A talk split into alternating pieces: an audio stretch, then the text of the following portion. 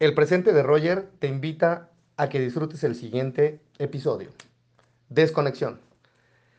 En el siguiente episodio vamos a crear conciencia sobre el tiempo que pasamos conectados a los diversos dispositivos electrónicos y el impacto que esto genera en nuestras vidas.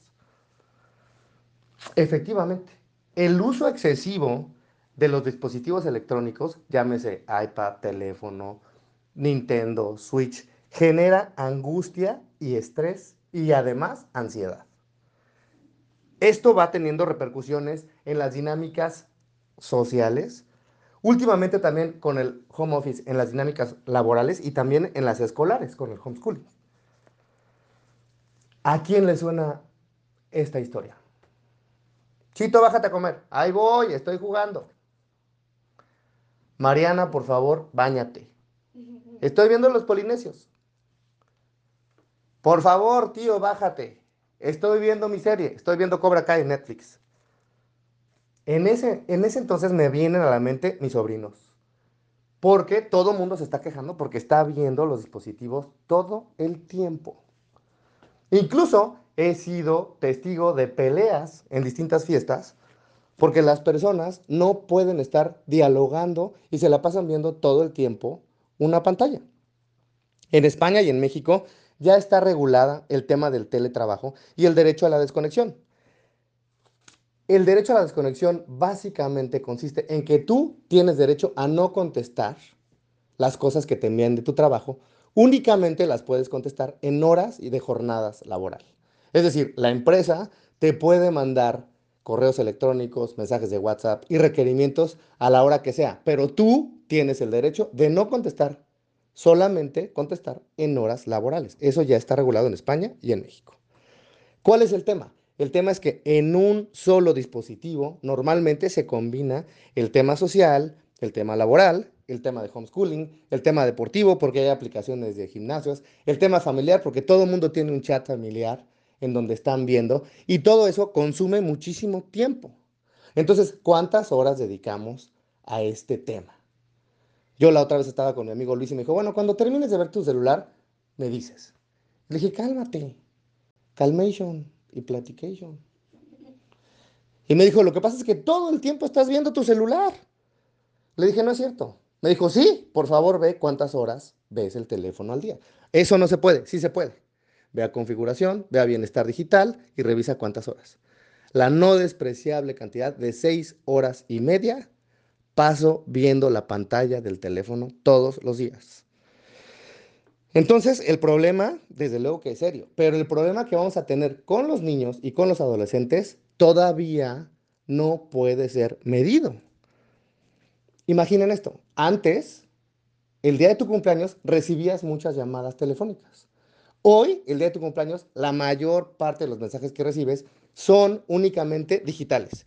Y aceptémoslo le falta un poco de calidez al tema. ¿Cuánto tiempo entonces perdemos en la pantalla? Lo más valioso que tenemos es el tiempo. Y en este punto yo recuerdo a mis sobrinos viendo el iPad, el teléfono, pidiendo permiso para tener más tiempo de internet, pero también me veo a mí de 45 años viendo dos o tres películas al día en Netflix, feliz y contento. No pasa nada. Y sobre todo los papás están felices cuando los niños no dan lata? Porque están pegados al celular o porque están pegados al iPad. Pero el problema es, ¿cuál es el contenido que están viendo? ¿Se están nutriendo de ese contenido o están viendo puras tonterías? Puro TikTok, puros bailes, puras cochinadas. ¿Qué es lo que estamos consumiendo? ¿Y cómo es que está impactando en el cerebro de nuestros hijos, de nuestros niños y de nosotros mismos? Estoy tomando muchos cursos de coaching y una de mis coaches me dice, te reto, el Reality Challenge. Los reto a todos ustedes. Por solo dos días, 48 horas, dos días, no veas el móvil, no veas la televisión, no veas la computadora. ¿Cuáles son las letras chiquitas de este challenge? Pues que no puede ser el fin de semana y que no puedes utilizar a un tercero para estar en contacto con el mundo digital. No seas tramposillo. Lo que te estoy diciendo es algo muy loco. Es, te estoy invitando, los estoy invitando, a que vivas tu realidad física, sensorial y espiritual durante dos días. Realmente es una misión imposible hoy en día. Dos días, 48 horas. Esto pareciera entonces que se está convirtiendo en la película Ready Player One. En esa película todo mundo estaba ávido y estaba buscando ser un avatar y pasar más tiempo en la Matrix que en la propia realidad. Entonces, ¿cuánto tiempo invertimos o perdemos en la vida virtual? ¿Y cuánto tiempo estamos desconectados de la vida real? Es decir, voluntariamente nosotros estamos agachados viendo una pantalla en una reunión social, evitando convivir con personas de carne y hueso. Todo el mundo ha estado en el metro, en el metrobús, en, un, en una reunión, en una fiesta, y la persona parece disfrutar más la relación que tiene con el dispositivo que con las personas que con las que está conviviendo. Pero ¿será eso algo normal? Es mejor tener una reunión en Zoom que tener una reunión presencial, porque ya todo es virtual y todo es presencial. Esto me recuerda cuando yo estaba en segundo de secundaria. Nosotros aprendíamos en máquinas de escribir mecánicas. Y los teclados tenían las letras de distintos colores. No había forma de que hicieras trampa. Pero ¿qué pasaría si el Internet fuera cancelado o fuera bajado por los gobiernos que están empoderados en el mundo y que dijeran, el Internet no es bueno. Tendríamos que regresar al papel y a la pluma.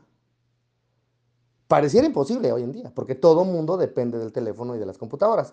Pero creo que también la pandemia nos ha enseñado que también lo imposible puede ser posible.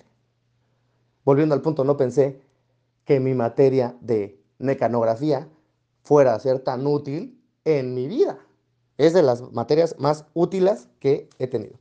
Bueno, existen eh, estudios serios, como el, de la Universidad de Nottingham Trent en el Reino Unido, que dice que nosotros revisamos 85 veces al día en promedio el móvil y que pasamos aproximadamente 5 horas diarias en el mismo.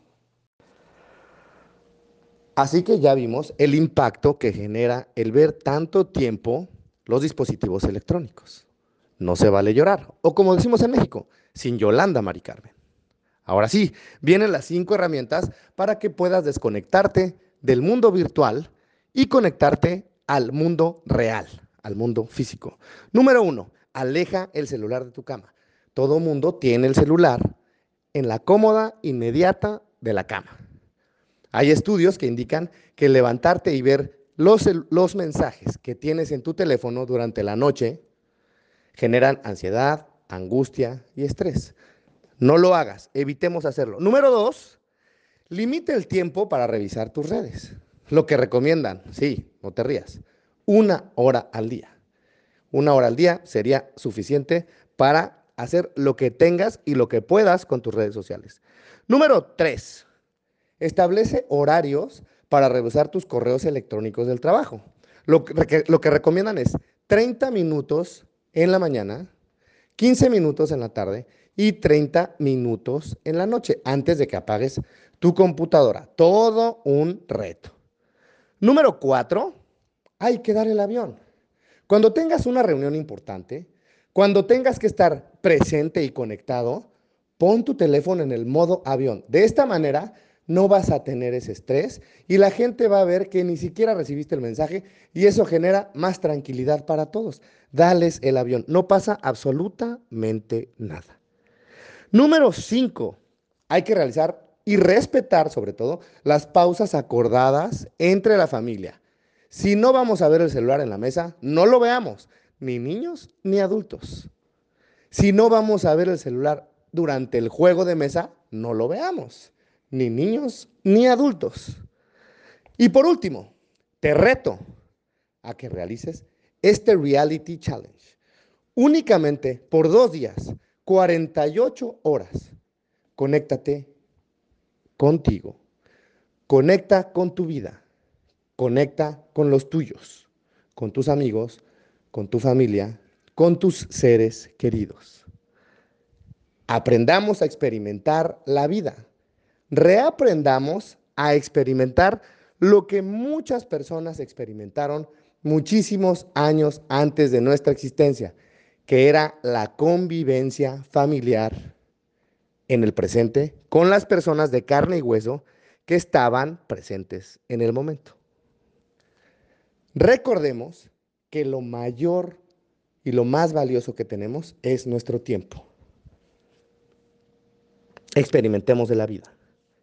La idea es disfrutar de la mejor forma nuestro permanente viaje en el presente.